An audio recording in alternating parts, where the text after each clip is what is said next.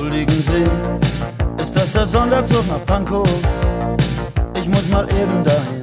Wenn man den Song eben nicht unter dem Kontext DDR, sondern mit dem Kontext Vereintes Deutschland hört, fällt das halt einfach weg, dieses Wissen und damit eben auch der Kontext. Du hast den Farbfilm vergessen, klar anders verstanden. Ne? Und äh, mein Papa, der äh, kommt aus der BRD und der war immer so, Herr Annabelle, das ist ja einfach nur ein schmissiger Schlager. Den Farbfilm vergessen,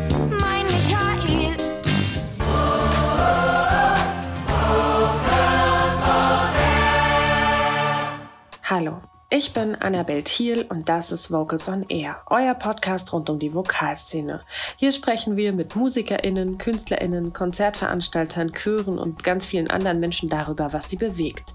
In dieser Staffel geht es um politische Lieder und nachdem wir in der letzten Folge Die Gedanken sind frei diskutiert haben, sitzen wir nun im Sonderzug nach Pankow, bepackt mit der Frage, wie viel einer politischen Haltung kommt eigentlich bei den HörerInnen an. Es ist noch gar nicht so lange her, dass auch hier in Deutschland nicht alle Menschen, sagen wir, erwünscht waren. In der DDR beispielsweise mussten sich MusikerInnen teilweise wirklich etwas einfallen lassen, um sich Gehör zu verschaffen, ohne der Regierung negativ aufzufallen. Darüber weiß meine Kollegin Monika Müller aus dem Vocals on Air Team mehr. Wie wurde denn Musik überhaupt kontrolliert in der DDR, Moni? Also wirklich kontrollieren kann man das nicht nennen, aber die Richtung wollte man schon vorgeben. So hat Otto Grote wohl nach dem Zentralkomitee der SED 1951 schon gesagt, die Idee der Kunst muss der Marschrichtung des politischen Kampfes folgen. Kunst um der Kunst willen gibt es nicht. Und daher gab es zwar in der Verfassung der DDR einen Artikel, in dem steht, dass Kunst und Forschung frei sind und dass der Staat dies zu pflegen und zu schützen hat, aber wie genau geschützt wird, ist dann ja wieder eine ganz andere Sache.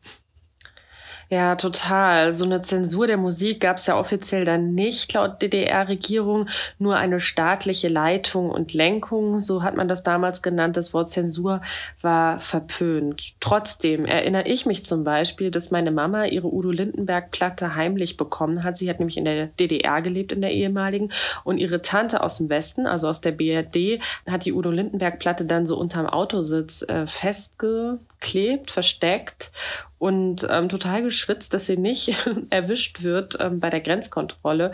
Und äh, genau, es ist, finde ich, total krass, wären die erwischt worden, dann hätten die halt echt so ins Gefängnis gemusst, ne, mit dieser Platte an der Grenze. Also das finde ich schon wirklich gruselig und beängstigend. Und Moni, jetzt nochmal die Frage an dich, wonach hat man denn entschieden, was okay war und was nicht? Ja, das war jetzt in der DDR recht variabel, würde ich sagen, also oder recht subjektiv auch, ja. Man äh, konnte Musikerinnen und Musikern zum Beispiel ganz einfach die Spiellizenz komplett entziehen oder die Auftritte einzeln oder sogar insgesamt komplett verweigern. Man konnte Lieder verbieten, es gab Indexlisten von Liedern, die nicht gespielt werden durften und tatsächlich gab es sogar sprachliche und inhaltliche Vorgaben in den Liedtexten. Zum Beispiel mussten die Texte auf Deutsch sein, genau wie auch die Bandnamen übrigens, ja. Und äh, vor einem Auftritt wurden dann die Spiellisten sogar vom Ministerium für Kultur geprüft, damit sie überhaupt spielen durften. Ja? 60 Prozent der Lieder in den Radiosendern mussten aus sozialistischen Ländern stammen. Das war auch eine ganz, ganz harte Regel.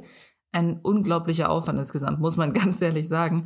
Aber so konnte man die Musikszene dann doch kontrollieren, ohne von Zensur zu sprechen. Ja, weil jeder, der nicht politisch ganz auf Linie war, also eigentlich die komplette Jugend, weil Jugendliche ja aus Prinzip schon meistens dagegen sind, musste dann also so ein bisschen kreativer werden, wenn er oder sie nicht verboten werden wollte. Ja, das ist schon krass, finde ich. Wie kann dann Kreativität stattfinden, habe ich mich so gefragt. Also, wie siehst du das so? Ich glaube, sehr viel ist da einfach auch ähm, im Verborgenen passiert, sagen wir es mal so, ne? Und sehr viel wurde auch mhm. über die Texte gemacht.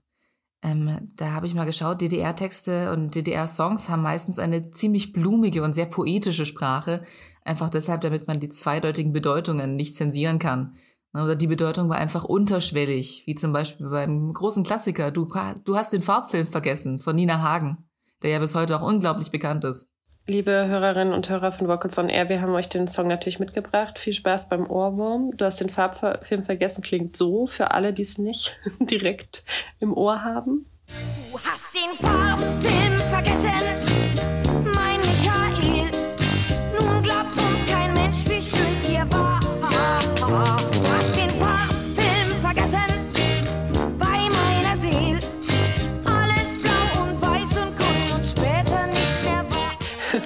Moni, so nach dem Farbfilm, äh, warum ist das denn jetzt ein Beispiel für ein politisches Lied? Also du hast schon gesagt, okay, irgendwas ist da versteckt, aber so ganz, also klingt ja erstmal einfach nach einem unterhaltsamen Lied, würde ich sagen. Genau, und das war ja auch die Absicht. Also offiziell geht es ja um diese Beschwerde des lyrischen Ichs, dass der Partner Micha im Urlaub auf Hiddensee den Farbfilm vergessen hat und jetzt gibt's nur Schwarz-Weiß-Fotos und wie schrecklich das doch ist. Nina Hagen selbst hat in einem Interview gesagt, es verkörpert eigentlich diese Sehnsucht nach dem bunten, dem farbigen Urlaubsparadies, das eigentlich kaum greifbar ist, weil der Alltag in der Akkordarbeit in der DDR nur ganz trist und traurig schwarz-weiß ist. Ja, schon krass, ne? Schwarz-Weiß, also die Metapher für das eingeschränkte, standardisierte Leben in der DDR. Subtile Nachricht, Botschaft so. Aber das macht diese DDR-Musik irgendwie aus. Und äh, dort hat man eben ganz viel mit Metaphern in systemkritischen Kreisen gearbeitet und die dann aber auch verstanden. Also das weiß ich zum Beispiel auch wieder von meiner Mama und ihren Freunden. Ähm, die hat mir auch erzählt, ja, du hast den Farbfilm vergessen. Klar, anders verstanden, ne, Annabelle? Also total logisch war das. Und äh, mein Papa, der äh, kommt aus der BRD und der war immer so, hä, Annabelle, das ist ja einfach nur ja, ein schmissiger Schlager. Ich höre da jetzt keine Doppelbödigkeit raus. Also das in meiner Familie auch ganz interessant, äh, so von der Wahrnehmung, ne? was kommt bei den Hörerinnen und Hörern an. Und das schließt sich, finde ich, schon an der Kreis. Ähm, wieder zur Frage ne, vom Anfang, später nochmal mehr dazu. Ja, in der BRD, da hat sich natürlich auch sehr viel entwickelt musikalisch, nur einfach wo du jetzt gerade die BRD angesprochen hast, die müssen wir natürlich auch kurz erwähnen. Da kamen ja auch ganz viele amerikanische Einflüsse aus der Rockmusik an. Und das ist dann ja auch in die DDR übergeschwappt, weil es ja so cool und angesagt war, wie du gemeint hast, mit deiner Mutter, die dann die geschmuggelte Udo Lindenberg-Platte gekriegt hat. Ja, voll. Das finde ich halt auch so symptomatisch. Du kannst ein Land dann halt doch nicht abriegeln, jedenfalls nicht so komplett, ne? Und also die Leute in der DDR haben natürlich auf eine gewisse Art mitgekriegt, was drüben im Westen äh, so passiert ist, musikalisch, kulturell, von den Klamotten her. Und das wurde natürlich irgendwie so heimlich West-TV geschaut. Das ist so, glaube ich, eines der bekanntesten Beispiele oder auch Radio gehört. Und es gab auch Verwandte, die dann was erzählt haben und so weiter. Also du kannst das eben so komplett fernhalten nur total schwer als Staat. Und das finde ich aber auch gut, dass das so schwer ist und dass man sich da auch so Schlupflöcher sucht und es dann doch seinen Weg sich bahnt auf eine Art. Ne? Ja, und das war ja auch in der DDR ganz genauso. Also der, jeder kam halt irgendwie an seine CDs ran, wie eben deine Mutter über deine Tante zum Beispiel, ja. Und ähm, das hat ich auch glaube, damals waren es Platten, ne? also keine CDs, da musste man nicht so richtig stellen, aber voll. Uh, stellt man fest, dass ich viel zu jung bin für dieses Gespräch. Ja? Also, aber insgesamt ging es ja natürlich dann so weit, dass dann in der DDR hat man es ja auch festgestellt. Die SED-Führung hat ja auch festgestellt, hm, die Leute hören Rockmusik, ob wir das wollen oder nicht. Und deswegen wurde dann ab den 70er Jahren dann unter Erich Honecker auch die Rockmusik tatsächlich erlaubt. Kannst du dir das vorstellen? Die böse Rockmusik. In einem Artikel habe ich aber gelesen, dass sie dann aber genauso stark überwacht wurden auch. Also die Rocker wussten das. Ne? Bei Rockkonzerten ja. zum Beispiel auf dem Land, da hat man dann die Stasi-Leute immer erkannt, weil die hatten ganz bestimmte Schuhe an. Egal wie sehr sie versucht haben, sich zu verkleiden, man hat halt meistens halt nicht allzu viele Paar Schuhe. Und dann haben sie immer genau gewusst, okay, also der ist von der Stasi und der ist von der Stasi und der ist von der Stasi. Ja, für alle, die das irgendwie nicht mitbekommen haben, stell dir mal vor, du bist irgendwie so im Club und willst einfach nur tanzen und äh, der DJ legt was auf und irgendwie sneaken sich dann so Geheimdienstleute, ist ja die Stasi gewesen, rein und beobachten, was ihr da macht. Also eine total komische Situation. Ich kenne eben über mein Heimatdorf und meine Mama auch so jemanden, äh, der DJ war in der DDR und der hat natürlich auch Westsachen aufgelegt, ne? Also gerade so Udo Lindenberg, der Sonderzug, das war halt auch gut, das war tanzbar, das mochten irgendwie alle. Und der hat mir mal erzählt, ähm, er hatte immer so eine, so eine Schlagerplatte mit systemkonformen DDR-Schlagern am Plattentisch, so direkt greifbar, so dass er das Lied eben schnell wechseln konnte. Und er wäre halt einfach ins Gefängnis gegangen, auch da wieder, ne, wenn der erwischt worden wäre von einem dieser Herren mit speziellen Schuhen. Das finde ich schon auch beunruhigend, ja. Irgendwann durften ja auch Rockbands dann in den Osten reisen, um dort Konzerte zu geben. Viele durften, aber einer erstmal nicht. Udo Lindenberg. Was zu einem bis heute berühmten Song geführt hat, Monika hat für euch nochmal kurz zusammengefasst, warum der Song so berühmt ist. Entschuldigen Sie, ist das der Sonderzug nach Pankow? ich muss mal eben dahin. Warum muss Udo Lindenberg denn im Sonderzug nach Pankow, ins Nobelviertel von Ostberlin, wo die Politiker wohnen? Ich muss da was klären mit eurem Oberindianer.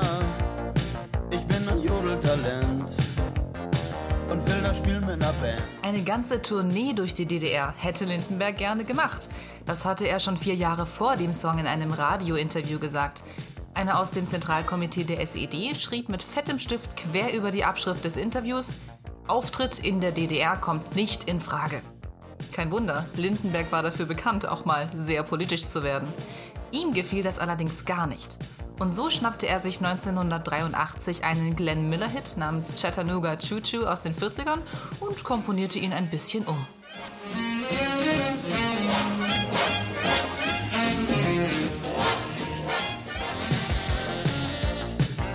Song wurde zum absoluten Hit und in den Radios rauf und runter gespielt. Natürlich überall bis auf Ostdeutschland, versteht sich. Und als dann kurze Zeit später Harry Belafonte im Palast der Republik beim Festival Rock für den Frieden auftreten sollte, machte der Konzertveranstalter es zur Bedingung, dass auch Lindenberg spielen muss. 1983 spielte er also für eine Viertelstunde im Republikpalast, wie im Song angekündigt. Und ich sag, ey Honey, ich sing 1987, also vier Jahre später, schickte Lindenberg sogar eine Lederjacke an Honecker, wie es sich für einen Rocker so gehört. Der sandte mit dem Dankesschreiben eine Schalmei zurück, ein Instrument, das Honecker selbst gespielt hatte. Lindenberg revanchierte sich bei einem Staatsbesuch Honeckers in der BRD mit einer E-Gitarre. So versöhnlich das auch klingt, die erwünschte Tournee durch Ostdeutschland durfte Lindenberg in der DDR allerdings nie machen. Dafür war der Song vielleicht doch ein bisschen zu spitzzüngig. Ist das der Sonderzug nach Pankow? Ist das der Sonderzug nach Pankow? In Udos Sonderzug waren die Worte ja unmissverständlich formuliert, aber wie ist es denn allgemein bei Liedern, die eine Botschaft haben? Wie viel kommt dabei beim Zuhörer, bei der Zuhörerin an? Das ist die Frage, die uns in dieser Folge von Vocals on Air beschäftigt. Darüber rede ich jetzt nochmal mit meiner Kollegin Monika aus dem Vocals on Air Team. Gibt es denn dazu ja eine Studie, wie viel ankommt von so einer politischen Botschaft? Ja, leider gibt's dazu recht wenig. Es, das Problem ist dabei einfach, es gibt viel zu viele verschiedene Botschaften, die gesendet werden könnten. Und eigentlich hat ja jeder Song irgendwie eine Botschaft in irgendeinem Sinn. Ne, zum Beispiel ist ja ein Thema in Songs oftmals eben Liebe und Sex. Das ist ja auch eine Botschaft, die vermittelt wird. Immer mehr sogar. Da gibt es eine amerikanische Studie aus dem Jahr 2020, also jetzt zwei Jahre alt, von ein paar Forschern von der Uni Pittsburgh in Pennsylvania. Und äh, die wollen herausgefunden haben, dass die zunehmende Sexualisierung in Liedern und in den Medien generell dazu führt, dass Jugendliche immer früher sexuell aktiv werden und sich beziehungsweise auch ihre Partner und Partnerinnen selbst immer mehr sexualisieren. Wow. Steile These, interessantes mhm. Forschungsergebnis. Mich wundert es aber insofern nicht, dass es mehr wird, einfach so, weil wir ja viel offener über Themen wie Sex und so sprechen in der heutigen Gesellschaft und irgendwie schlägt sich das dann, glaube ich, natürlich auch in Liedern wieder. Ne? Ähm, was ist mit den Botschaften, wie sie ja unter anderem auch Liedermacher in den 60ern und 70ern verbreitet haben mit Frieden und so weiter? Ja, das ganze Frieden helft einander, äh, rettet die Welt und so weiter, meinst du, ja? Äh, genau, da ja. habe ich äh, eine Dissertation gefunden äh, von Nikolaus Ruth an der Uni Würzburg und die hat sich mit der Wirkung von prosozialer Musik auseinandergesetzt. Also prosoziale Musik hat er definiert als Musik, die zum sozialen Handeln aufruft. Also genau solche Musik, so die zum Frieden aufruft. Ne? Äh, und er hat untersucht, mhm. ob diese Musik uns tatsächlich dazu bringt, auch sozial zu handeln, wenn wir das hören. Ja? Dafür hat er verschiedene mhm. Studien durchgeführt, wie zum Beispiel im Café den Leuten bestimmte prosoziale Musik eben vorzuspielen, ja, und hat dann geschaut, wie bereit sie dann auch waren, mehr Trinkgeld zu geben oder mehr für Fairtrade-Produkte auszugeben. Ja. Eine andere Studie, da hat er aufmerksamen Testpersonen Songs vorgespielt, die sie nicht kannten. Und äh, er hat dabei herausgefunden, dass es tatsächlich so ist, dass wir dadurch beeinflusst werden. Also wer prosoziale Musik gehört hat, der war eher bereit, prosozial zu handeln. Ja, das finde ich irgendwie super spannend, dass das so ein ja, praxisnaher Bezug ist ne, mit dem Trinkgeld. Ich finde, das kann man total gut nachvollziehen, so wie du es gerade beschrieben hast. Ich habe mich gefragt, prosoziales Lied, das wäre dann sowas wie Nicole, ein bisschen Frieden zum Beispiel. Aufruf zum Frieden, prosoziales Lied. Richtig verstanden? Genau, genau. Also Lieder, die dazu eben aufrufen, dass man sozialer handelt. Oder ich glaube auch Streets of London könnte man da wahrscheinlich auch mit reinpacken. Ne? So dieses, mhm. äh, siehst du mal, wie schlecht es den anderen geht und guck mal, den kann man doch helfen, quasi nach dem Motto. Ne? Also. Mhm. Und dieses dafür sensibilisieren, ja, spannend. Äh, du hast gesagt, ne, Moni, prosoziale Musik, wenn du die hörst, dann laut Studie beeinflusst es irgendwie auch unser Handeln. Und das ist ja total der spannende Punkt ähm, und kann aber auch noch verschiedene Gründe haben. Also wenn wir einen Song kennen, wie ein bisschen Frieden und dessen Geschichte, zum Beispiel aus einer Werbung für humanitäre Hilfe, dann verknüpft unser Hirn das miteinander und wir denken dann daran, wenn wir das Lied hören. Also inhaltliche Botschaft und Musik und alles, was da dahinter liegt, sind halt dann total in Verbindung und werden in Verbindung gebracht, ne? Ja, das stimmt schon, das stimmt schon.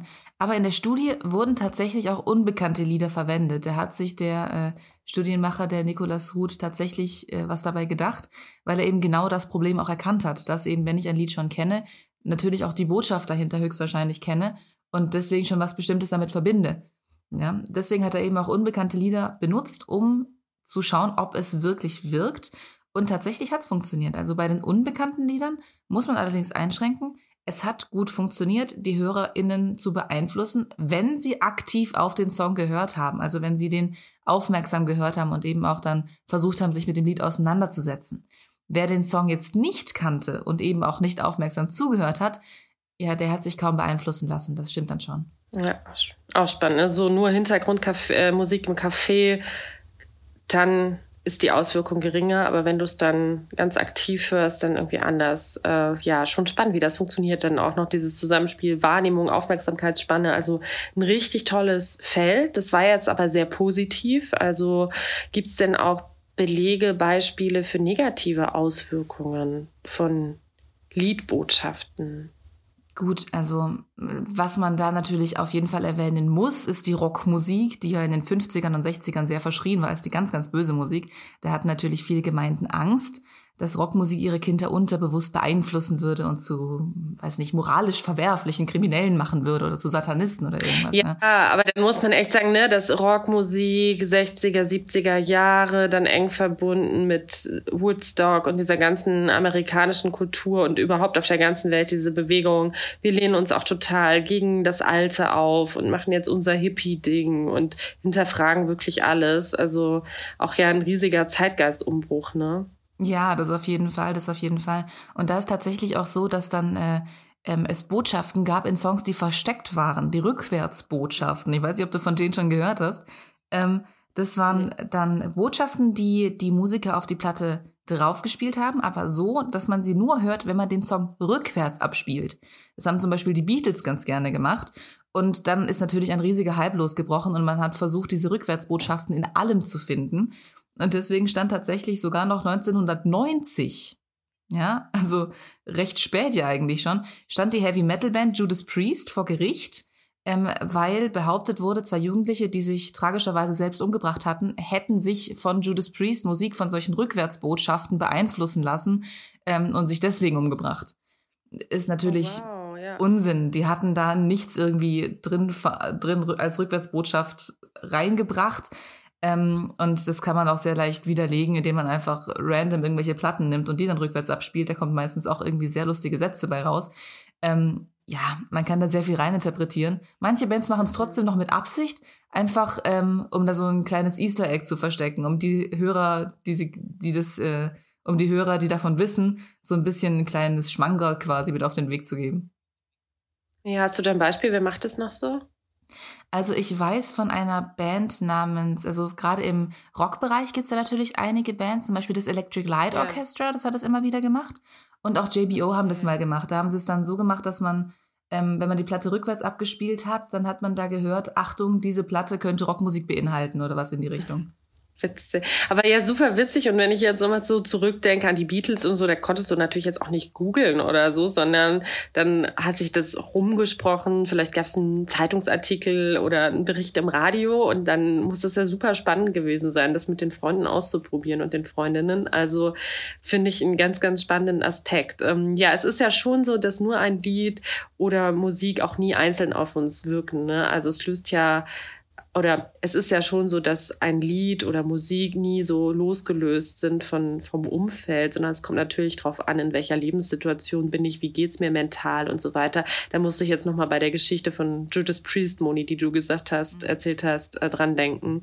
Also wenn das so mit Selbstmord ist ja ein total ernstes Thema. So, und wenn, ähm, wenn, wenn sowas passiert, dann ist es natürlich spielen da ganz viele andere Faktoren mit rein, genau. Aber einen gewissen Einfluss kann Musik eben schon auf uns haben und tatsächlich auch wissenschaftlich nachgewiesen, wie wir handeln, wie wir uns verhalten. Das haben eben verschiedene Studien bestätigt. Ja, genau, das stimmt natürlich. Also ähm, je nach eigener Stimmung, das kennst du ja selber, da bevorzugen wir andere Lieder. Wenn ich gut drauf bin, dann bin ich vielleicht eher bereit, da was äh, mit Tempo zu hören, was irgendwie gute Laune macht. Und wenn ich halt gerade nicht ganz so gut drauf bin, dann höre ich vielleicht auch eher was Melancholisches und gucke dem Regen beim Fallen zu.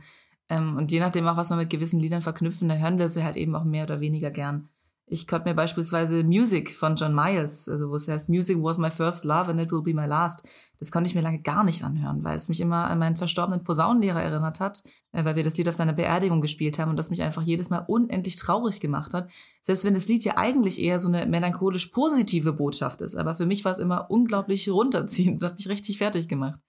Ähm, ja, was auch noch interessant ist, was gerade so die Stimmungen und so weiter angeht, ist, dass je nach dem Zeitgeist, der gerade herrscht, auch unterschiedliche Arten von Musik und auch unterschiedliche Stimmungen tatsächlich sogar besser ankommen.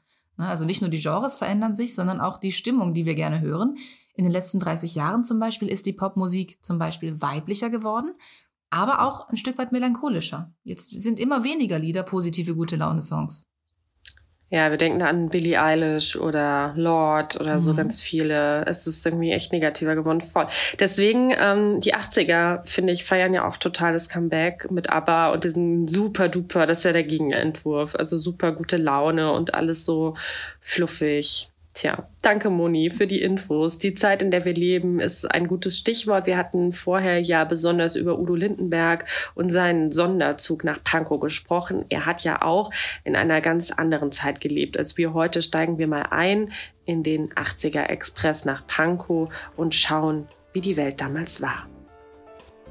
Der Song Sonderzug nach Pankow stammt aus den frühen 80ern. Die Zeit der Schulterpolster, knallbunten Stulten über Leggings und Wuschelfrisuren, auch bei den Herren der Schöpfung. Der Kalte Krieg war im vollen Gang. Mit dem Einmarsch der Sowjetunion in Afghanistan war eine neue Eskalationsstufe erreicht. In Deutschland selbst war so langsam klar, dass die DDR nicht allzu lange weiter funktionieren konnte. Zwar hatte Erich Honecker vom Aufbruch gesprochen und in den 70er Jahren war es auch erstmal aufwärts gegangen, aber 1982 stand die DDR kurz vor der Insolvenz. Dem konnte Westdeutschland mit Milliardenkrediten abhelfen. Die Bürger waren sauer, auch auf die Wartezeiten für ihre Luxusgüter. Auf Waschmaschinen musste man drei Jahre warten, ein Auto brauchte ein ganzes Jahrzehnt.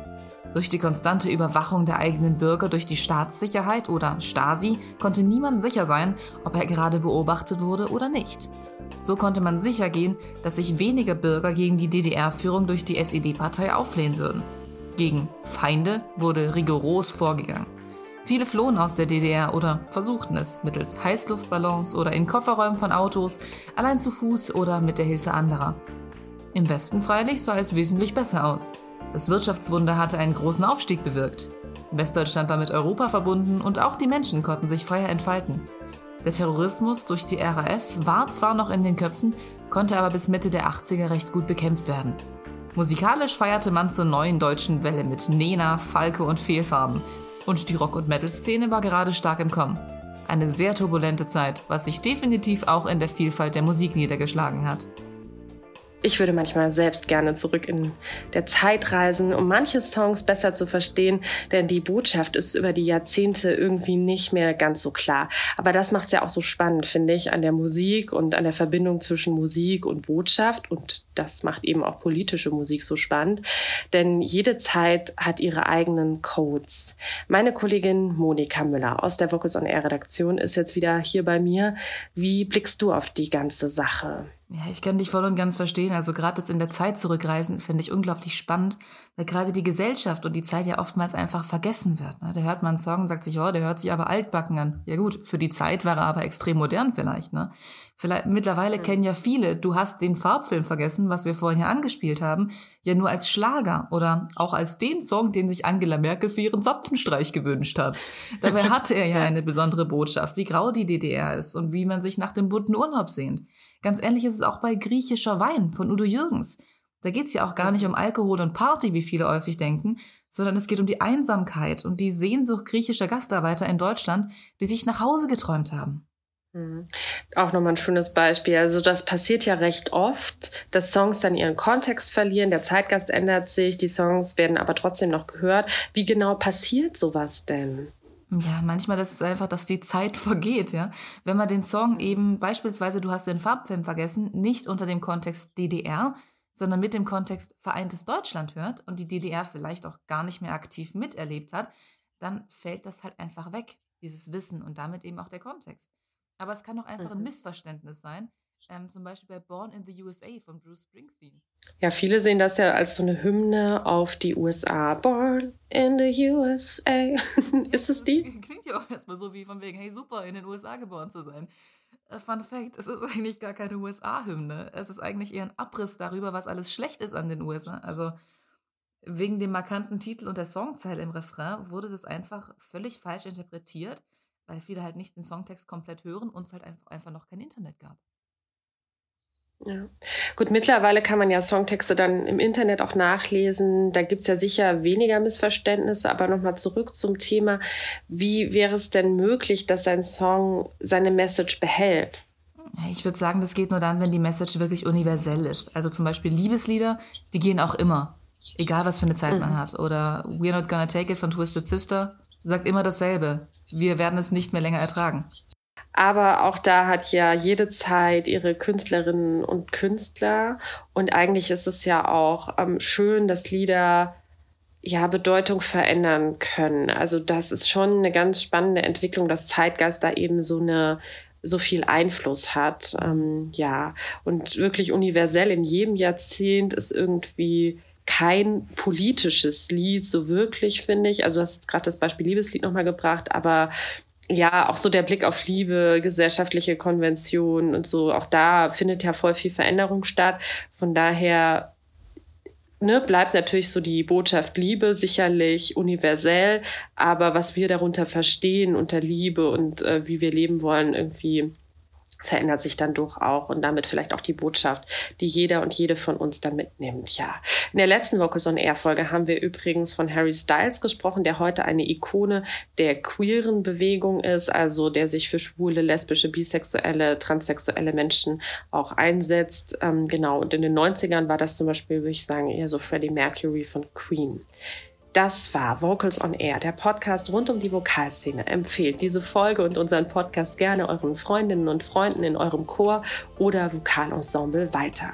In der nächsten Folge geht es um die 70er, den Song Imagine und Lieder gegen den Krieg. Mein Name ist Annabel Thiel. Bis zum nächsten Mal. Vocals on Air, der Podcast.